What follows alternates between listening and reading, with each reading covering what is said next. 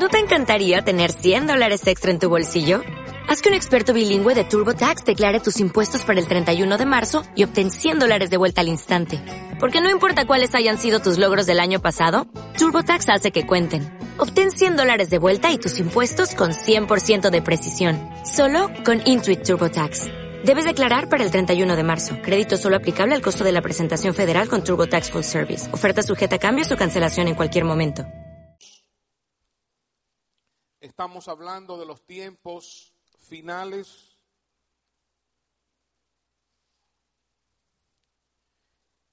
Dice la Biblia que nosotros somos del día, somos de la luz, para que esos días no nos sorprendan, que no estamos en tinieblas. Y hoy vamos a ver una de las profecías más impactantes de todos los tiempos. En el libro de Daniel, uno de esos libros pequeños, donde comienzan esos libros pequeños, en el Antiguo Testamento, capítulo 2. Recuerden apagar sus celulares, por favor, o ponerlos en vibrador.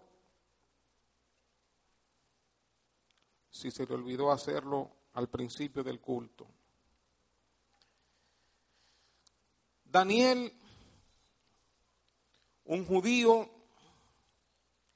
que fue transportado a Babilonia junto con otros jóvenes sabios, entendidos, fue llevado cautivo después de una invasión de Nabucodonosor, de los babilonios, a Palestina.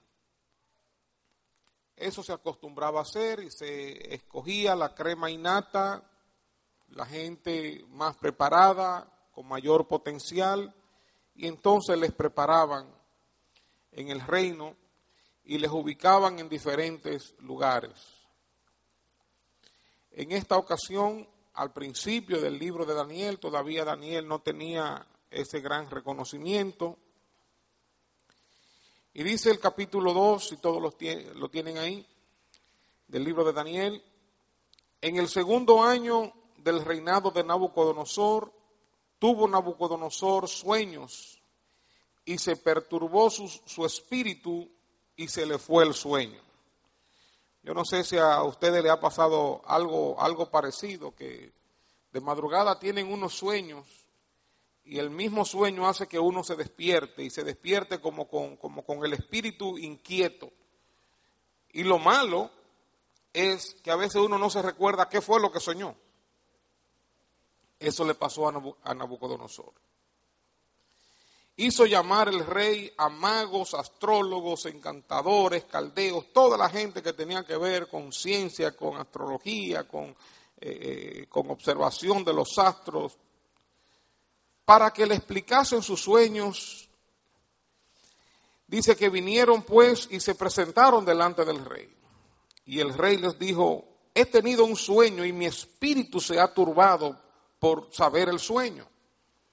Entonces hablaron los caldeos al rey en lengua aramea. Rey, para siempre vive, di el sueño a tus siervos y te mostraremos la interpretación. Eso es lo, lógico. Dinos qué fue lo que soñaste.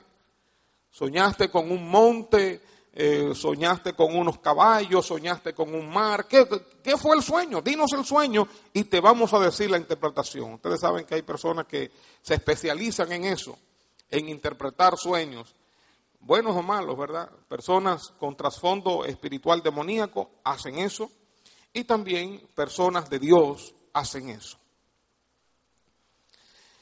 Entonces, Respondió el rey, versículo 5, y dijo a los caldeos, el asunto lo olvidé. Si no me muestran el sueño y su interpretación, serán hechos pedazos y sus casas serán convertidas en muladares, en cenizas. Oigan qué cosa. Olvidé el sueño. Así que si ustedes no me dicen qué fue lo que soñé y su interpretación, serán deshechos. Y si me muestran el sueño y su interpretación, recibirán de mí dones y favores y gran honra.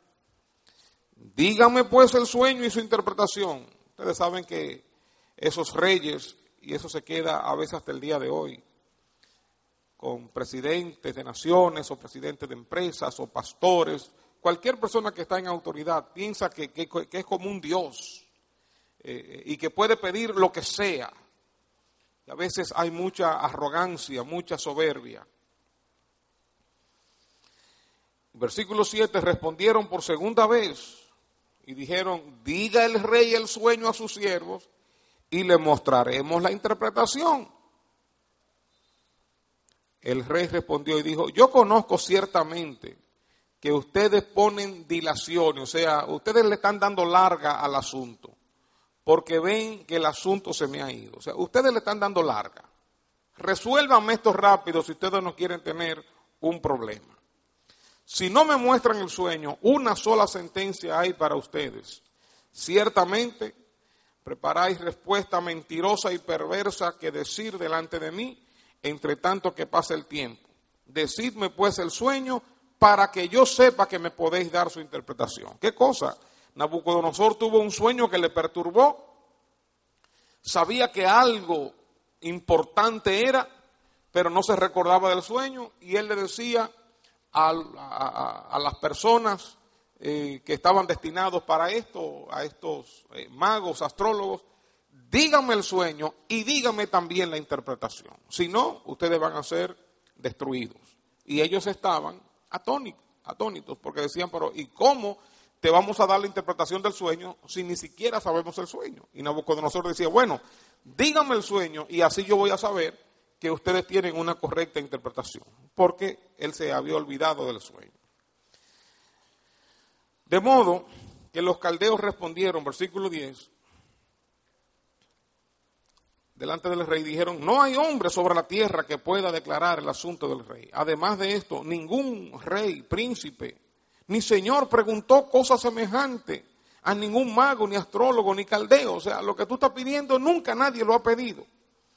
Porque el asunto que el rey demanda es difícil y no hay quien lo pueda declarar al rey, salvo los dioses cuya morada no es con la carne. Por esto el rey con ira y con gran enojo mandó que matasen a todos los sabios de Babilonia. Obviamente ahí estaba incluido Daniel, que no estaba en esta reunión. Y se publicó el edicto de que los sabios fueran llevados a la muerte y buscaron a Daniel y a sus compañeros para matarlos. Imagino que cuando lo fueron a buscar a donde ellos moraban, dijo, camina. Y él, pero ¿qué es lo que pasa? Me imagino que quizás lo están empujando, camina, que, que, lo van a matar, pero ¿qué es lo que pasa? Daniel tenía tres amigos que se destacaron también juntamente con él. Dice entonces, versículo 14, entonces Daniel habló sabia y prudentemente a Arioc bueno, en un momento así hay que, hay que tener sabiduría y prudencia para hablar. En momentos de tensión hay que tener sabiduría y prudencia para hablar. La, la blanda respuesta aplaca la ira, más la palabra áspera hace subir el furor. En medio de una, eh, de una situación tensa eh, hay que hablar con sabiduría, hay que hablar con prudencia, hay que hablar con suavidad. Y le dijo, capitán de la guardia del rey que había salido para matar a los sirios, a los sabios de Babilonia, habló y dijo Arioc, capitán del rey, ¿cuál es la causa de que este dicto se publique de parte del rey tan apresuradamente? O sea, explícanos que nos van a matar tan rápidamente que se ha publicado esto. Entonces Arioc hizo saber a Daniel lo que había. Mira, Daniel, en un buen dominicano, esto es lo que hay. Y Daniel entró y pidió al rey que le diese tiempo y que él le mostraría la interpretación al rey. Daniel fue y habló con el rey. Luego se fue Daniel a su casa. Obviamente el rey le dio un tiempito. E hizo saber lo que había Ananías, Misael, Azarías y su compañero. Le dijo, muchachos, esto es lo que hay. El rey ha tenido un sueño, se le olvidó el sueño, quiere que le digamos el sueño y quiere que le digamos la interpretación. Esto es lo que hay. Pero él se lo dijo, versículo 18, y es importante que nosotros subrayemos versículos como estos, para que pidiesen misericordia del Dios del cielo sobre este misterio. Porque en un momento dado uno se puede indignar con una autoridad así. Pero ¿y, este hombre? ¿Y qué es lo que está pidiendo? ¿Y esta soberbia? ¿Y este orgullo? Pero ellos se humillaron delante de Dios a pedir misericordia del Dios del cielo para este misterio, a fin de que Daniel y sus compañeros no pereciesen con los otros sabios de Babilonia. Se pusieron a orar, no sabemos por cuánto tiempo, a clamar, a pedir misericordia a Dios. En medio de una situación difícil, eso es lo que tenemos que hacer, pedir misericordia a Dios, pedir ayuda a Dios. Entonces, versículo 19, el secreto fue revelado a Daniel en visión de noche, por lo cual bendijo Daniel al Dios del cielo. No salió apresuradamente a donde el rey a darle la interpretación y a decirle cuál era el sueño, sino que comenzó alabar a Dios, a reconocer a Dios, a ser agradecido con Dios. Bendijo al Dios del cielo. Y Daniel habló y dijo, sea bendito el nombre de Dios de siglos en siglos, porque suyos son el poder y la sabiduría.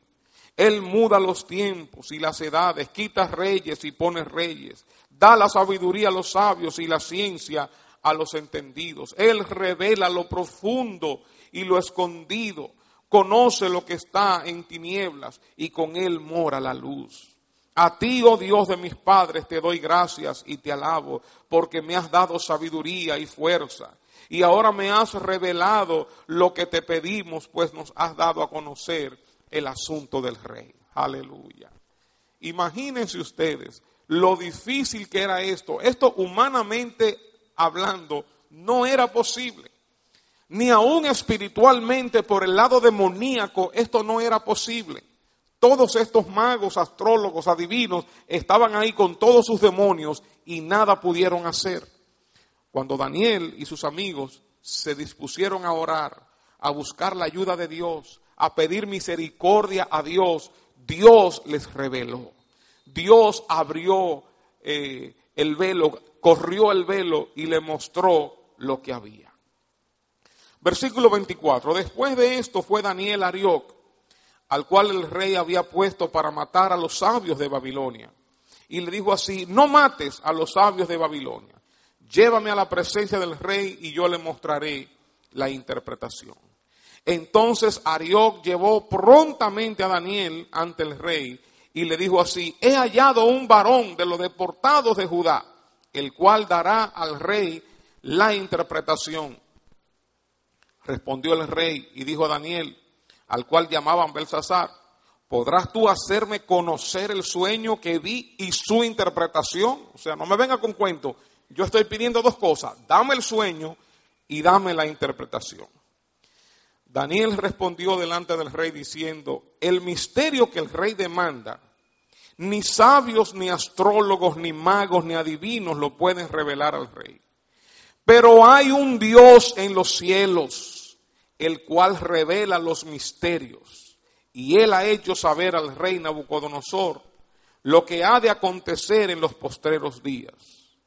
He aquí tu sueño y las visiones que has tenido en tu cama. Daniel reconoce, nadie puede interpretar esto, nadie puede revelar esto, solamente Dios. Ahora fíjense qué interesante. Nabucodonosor era un siervo de Dios o no? No, no era un siervo de Dios. Era un impiazo malo. ¿Nabucodonosor era judío o no? No, no era judío. Sin embargo, Dios tuvo misericordia y en su soberanía, Dios le quiso revelar a Nabucodonosor una de las más grandes profecías del Antiguo Testamento que tiene que ver con el final de los tiempos. Y Daniel le dice, aquí está tu sueño. Y dice el versículo 29, estando tú, oh rey, qué bueno es hablar así con revelación, ¿eh? así sí es bueno hablar, que no estamos hablando de lo que nos viene a la mente, nos viene al corazón, sino por la revelación de Dios. Estando tú, oh rey, en tu cama, te vinieron pensamientos por saber lo que había de ser en lo porvenir. O sea que Nabucodonosor, sea, cuando se acostó, estaba pensando en el futuro, lo que iba a pasar en su reinado, en los reinados después de él. Y el que revela los misterios, o sea, Dios, te mostró lo que ha de ser. Y a mí me ha sido revelado este misterio, no porque hay en mí más sabiduría que en todos los vivientes, sino para que se dé a conocer al rey la interpretación y para que entienda los pensamientos de tu corazón. Y aquí comienza. Dice, tú, oh rey, veías, y he aquí una gran imagen esta imagen era muy grande y cuya gloria era muy sublime. Estaba en pie delante de ti y su aspecto era terrible. La cabeza de esta imagen era de oro fino. Vayan imaginándose esto, una cabeza de oro. Su pecho y sus brazos de plata. Su vientre y sus muslos de bronce. Y sus piernas de hierro sus pies en parte de hierro y en parte de barro cocido. Estabas mirando hasta que una piedra fue cortada, una piedra salió de la montaña, no con mano, e hirió a la imagen en sus pies de hierro y de barro cocido, y los desmenuzó.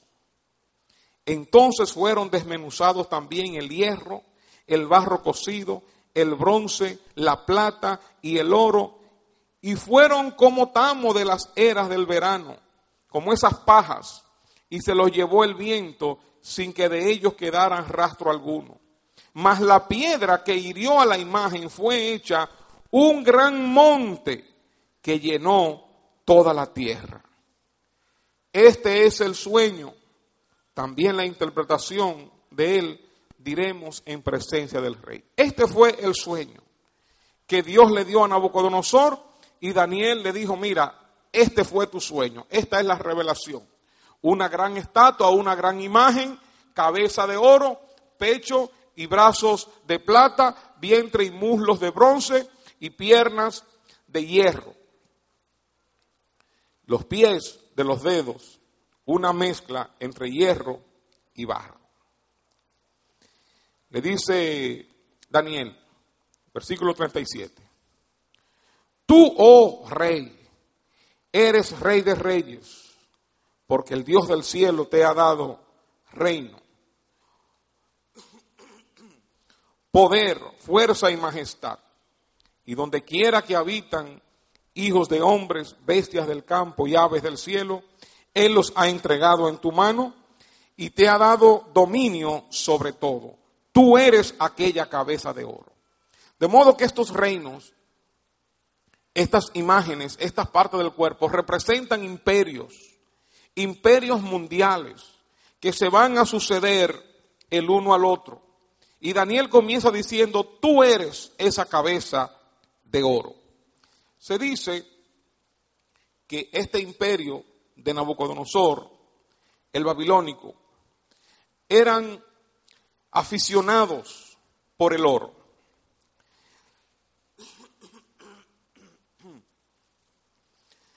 Dice que Babilonia celebraba la venida del año nuevo con grandes fiestas. Nabucodonosor y los reyes que le siguieron eran escoltados y sentados en un trono de oro. La corte leía la antigua épica de la creación tal como lo había sido escrita por los babilonios. Honraban a Marduk, su creador y Dios. También adoraban al rey como representante terrenal de Marduk. Declaraba que el rey gobernaba no solo los pueblos, sino sobre los animales y las aves y toda la creación, palabras de las que hace eco Daniel en su saludo al rey. Los babilonios eran conocidos por su amor al oro. Nabucodonosor gobernaba desde un trono de oro quiso edificar a Babilonia como una ciudad de oro. Incluso en una ocasión mandó hacer una estatua de oro que, medía 27 metros. Cuando Heródoto visitó Babilonia 70 años después de la muerte de Nabucodonosor, dijo que nunca había visto tanto oro como allí. Daniel dice, tú representas ese reino, esa cabeza de oro. Dice el versículo 39, después de ti se levantará otro reino inferior al tuyo, y luego un tercer reino de bronce, el cual dominará toda la tierra. Y el cuarto reino será fuerte como, como hierro, y como el hierro desmenuza y rompe todas las cosas, desmenuzará y quebrantará todo. Y lo que viste de los pies y los dedos en parte de barro cocido, de alfarero, y en parte de hierro, será un reino dividido, mas habrá en él algo de la fuerza del hierro, así como viste hierro mezclado con barro cocido. Y por ser los dedos de los pies en parte de hierro y en parte de barro cocido, el reino será en parte fuerte y en parte frágil. Y así como viste el hierro mezclado con barro, se mezclarán por medio de alianzas humanas, pero no se unirán el uno al otro, como el hierro no se mezcla con el barro. Y en los días de estos reyes, el Dios del cielo levantará un reino que no será jamás destruido, ni será ni será reino dejado a otro pueblo. Desmenuzará y consumirá a todos estos reinos, pero él permanecerá para siempre. De la manera que viste que del monte fue cortada una piedra, no con mano, la cual desmenuzó el hierro, el bronce, el barro, la plata y el oro, el gran Dios ha mostrado al rey lo que ha de acontecer en lo porvenir. Y el sueño es verdadero y fiel su interpretación. De modo que el Señor le mostró a Nabucodonosor los imperios mundiales hasta la venida de Cristo.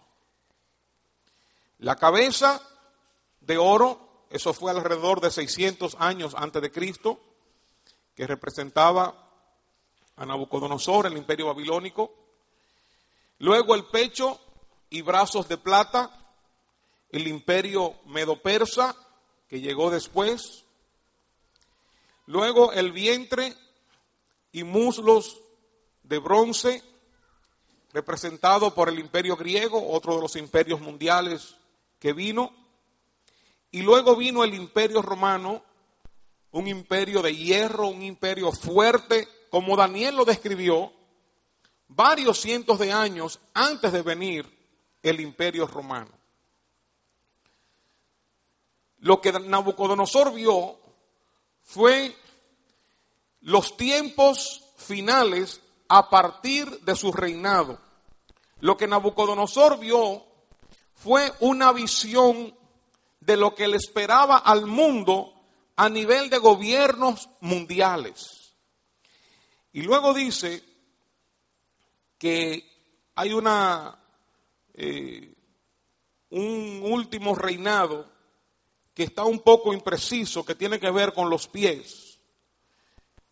Pies de hierro mezclado con barro, dos sustancias que realmente no se mezclan.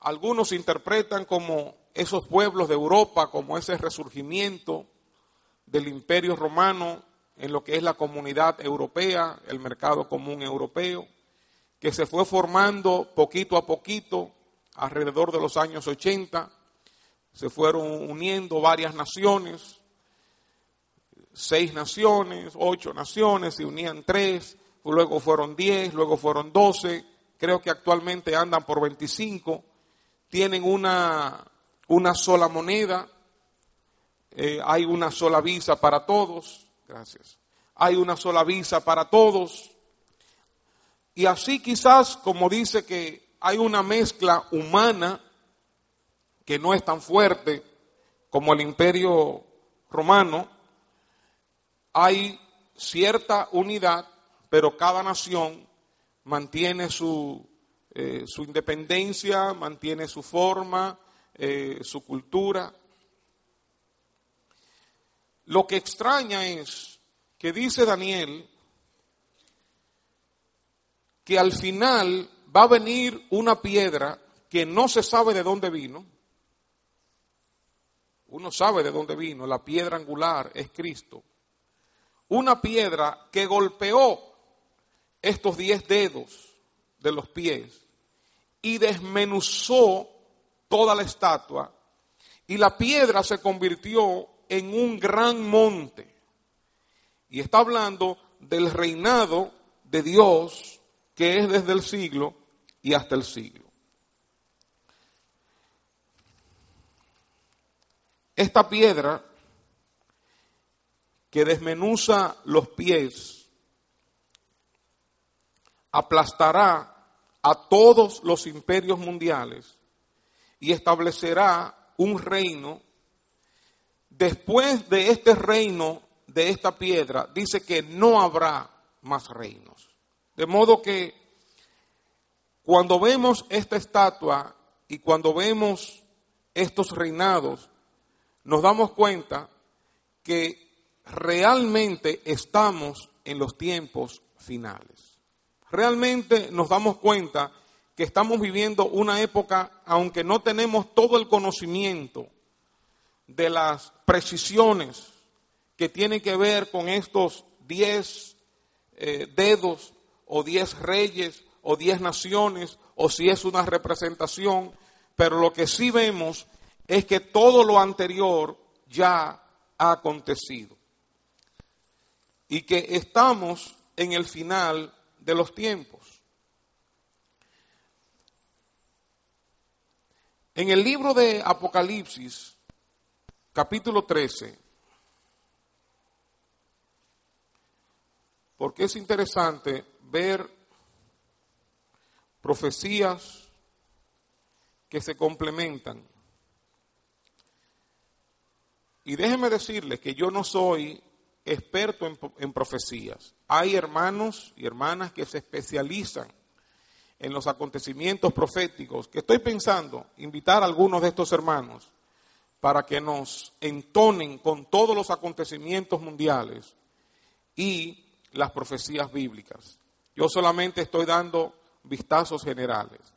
Dice en Apocalipsis 13, el apóstol Juan hablando, me paré sobre la arena y vi subir del mar una bestia que tenía siete cabezas y diez cuernos, y en sus cuernos diez diademas, y sobre sus cabezas un hombre blasfemo. Y la bestia que vi era semejante a un leopardo, y sus pies como de oso, y su boca como de león, y el dragón le dio su poder, el dragón Satanás, y su trono, y grande autoridad. Y vi una de sus cabezas como herida de muerte, pero su herida mortal fue sanada y se maravilló toda la tierra en pos de la bestia. Y adoraron al dragón que había dado autoridad a la bestia. Y adoraron a la bestia diciendo, ¿quién como la bestia y quién podrá luchar contra ella? Parece que un gobierno, una persona eh, eh, eh, que se va a levantar con un poderío que la gente va a decir, ¿quién puede luchar con todo el poder satánico? También se le dio boca que hablaba grandes cosas y blasfemias.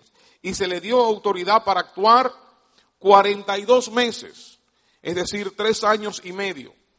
Y abrió su boca en blasfemias contra Dios para blasfemar de su nombre, de su tabernáculo y de los que moran en el cielo.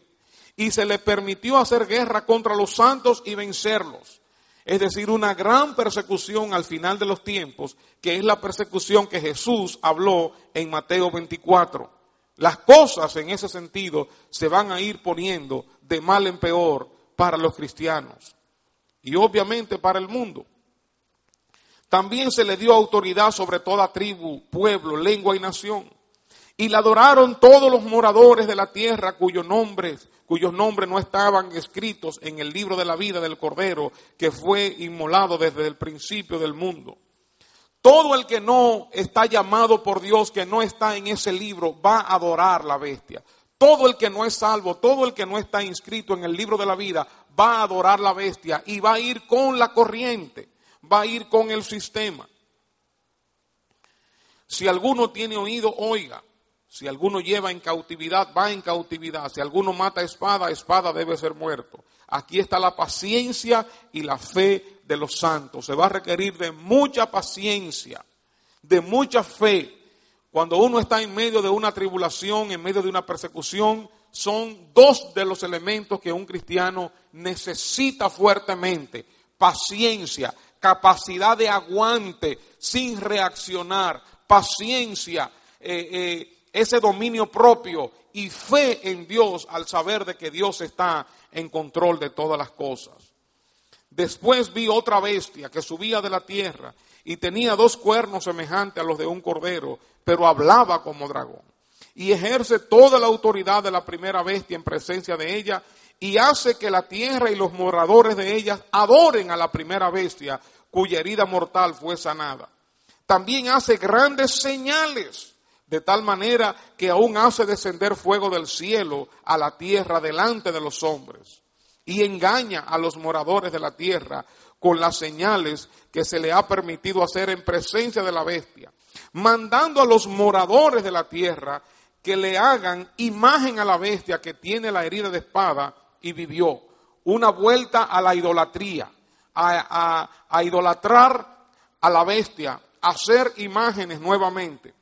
Y se le permitió infundir aliento a la imagen de la bestia para que la imagen hablase e hiciese matar a todo el que no la adorase. No sabemos cómo se hará esto, si tiene que ver con tecnología moderna, realmente no sabemos. Pero va a haber imágenes en todo lugar y una imagen con quienes las personas se van a poder comunicar. Y hacía que a todos, pequeños y grandes, ricos y pobres, libres y esclavos, se les pusiese una marca en la mano derecha o en la frente, y que ninguno pudiese comprar ni vender, sino el que tuviese la marca o el nombre de la bestia o el número de su nombre. Aquí hay sabiduría. El que tiene entendimiento cuenta el número de la bestia, pues es número de hombre y su número es 666. Parece que las relaciones comerciales, eh, las compras, las ventas en el futuro van a ser limitadas, van a ser controladas. Se va a mezclar el elemento eh, financiero con el elemento religioso. El elemento de adorar, ser fiel a la bestia, ser fiel a un Estado, a un gobierno, a una persona, a una religión, a un mundo espiritual demoníaco, va a estar ligado con tu eh, libertad y con tu capacidad de compra y de venta se habla de una marca en la frente o en la mano derecha. Ya desde hace tiempo se ha hablado de esos diferentes dispositivos que se insertan en la mano, que son pequeñitos, donde tiene toda la información de uno. Incluso se le están poniendo a los animales eh, y dice que, eh, que aún a los seres humanos para no, eh, en caso de un secuestro, para no perderlos, para saber ubicarlos desde un satélite inmediatamente. Aquí en nuestro país ya con los carros se hace eso, que se le pone un dispositivo y no importa que te roben el carro, te, lo, te lo ubican. Ya las personas no quieren andar con dinero en efectivo porque los asaltan eh, y le llevan todo. Eh, pero tampoco ya quieren andar con la tarjeta de crédito, porque con la tarjeta de crédito entonces te llevan a un cajero y hacen que tú retires o vayan a un banco, que vayas a un banco y retires también. Entonces va a llegar un momento en que probablemente tendremos que andar con un chip así o algo parecido, realmente no sabemos, donde, donde tendremos eh, la información ya eh, insertada como parte de nuestro cuerpo. Y lo que uno ve con todo esto, sin ser fanático, lo que uno ve es que nos estamos encaminando hacia un sistema de cosas, que no podemos estar ignorantes y no podemos ser ingenuos, sino que estamos en luz. Nosotros tenemos la revelación de Dios. Volviendo otra vez a la primera imagen. Y nosotros vemos que todos estos gobiernos, todos estos gobiernos mundiales ya han pasado y estamos viendo algo que tiene que ver con los diez dedos de los pies. Estamos comenzando a ver algo de eso. Desde los años 80 algo está ocurriendo en, en Europa donde estaba antiguamente el imperio romano. Como digo, yo no soy un experto en, en profecías, pero uno tiene que estar apercibido. Uno no puede vivir como viven los demás. Eh, ah, que una moneda única. A todos nos extrañó, los que somos cristianos de mucho tiempo, cuando el euro comenzó a tomar fuerza en Europa y luego se hizo una moneda única. A todos nos extrañó, uno decía, Dios mío, pero como que las cosas van como, como encajando. Y conocí eh, a una persona eh, americana que, quiere tener su nacionalidad en Europa, porque dice el euro eh, va a ser la moneda más fuerte y, yo, y yo quiero tener mi dinero en euro y no lo quiero tener en dólares porque hay personas como que están viendo en lo natural hacia dónde se están encaminando las cosas. Y nosotros, como cristianos, debemos estar apercibidos, no ser ignorantes como los demás, no ser ingenuos como los demás, no ser arrastrados por la situación mundial como todos los demás, sino que nosotros sabemos lo que viene. Se va a ir levantando cada vez más un sistema anticristiano. Cada vez más los valores cristianos se van a ir perdiendo. Cada vez más la fe cristiana va a ir siendo atacada. Nosotros conocemos las señales de los tiempos. Sabemos que hay una mezcla demoníaca de religión, de cristianismo eh, diluido o pincelada de cristianismo que va a confundir a mucha gente. Hay personas eh, con, con poderes que impresionan, poderes demoníacos que impresionan. Nosotros como creyentes debemos estar preparados y apercibidos. Esto nos hace que nosotros busquemos agradar más a Dios, santificarnos más, obedecer más a Dios, porque nuestra redención, nuestra salvación está más cerca de cuando nosotros creímos. Debemos ser sabios, debemos ser prudentes, debemos saber lo que nos espera, debemos saber que este mundo va de mal en peor, debemos saber que las cosas no se van a arreglar, que cada día hay un estado de desesperación, cada día hay un estado de inseguridad a nivel mundial, esto no es solamente aquí, una violencia que está arropando a las naciones una criminalidad que está arropando las naciones. Hay desgracias por doquier. Un caso trágico inmediatamente suplanta a nivel noticioso a otro caso trágico. Una delincuencia, un acto delincuencial, inmediatamente suplanta y desplaza al otro acto delincuencial. Ya como que uno está perdiendo la capacidad de asombro por todos los males que uno está viendo. Y con esto un resurgimiento de la maldad como uno nunca antes la había visto.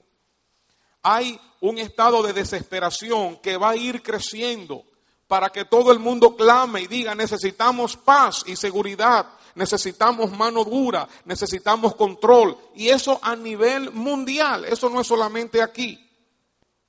Nosotros como cristianos sabemos hacia dónde se está dirigiendo el mundo y lo que, lo que Dios le reveló a Nabucodonosor, todo prácticamente se ha cumplido. Solamente estamos esperando esa conformación que no sabemos cómo será, esa conformación última de ese gobierno último. Y luego viene Cristo, esa piedra cortada, no con mano de hombre, no con mano humana, desmenuza todos los reinos y se levanta como un gran monte, un reino que no tendrá fin.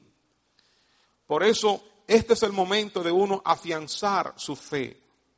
Es el momento de uno prepararse. Es el momento de uno obedecer a Dios. Porque déjenme decir, hermanos, el que no se consagra ahora, difícilmente podrá consagrarse más adelante. El que no busca a Dios ahora, no es que no podrá, pero difícilmente podrá buscar a Dios más adelante en un momento donde haya una presión y donde Tú no podrás comprar ni vender, no podrás alimentar tu familia, no podrás hacer nada si no tienes la marca de la bestia.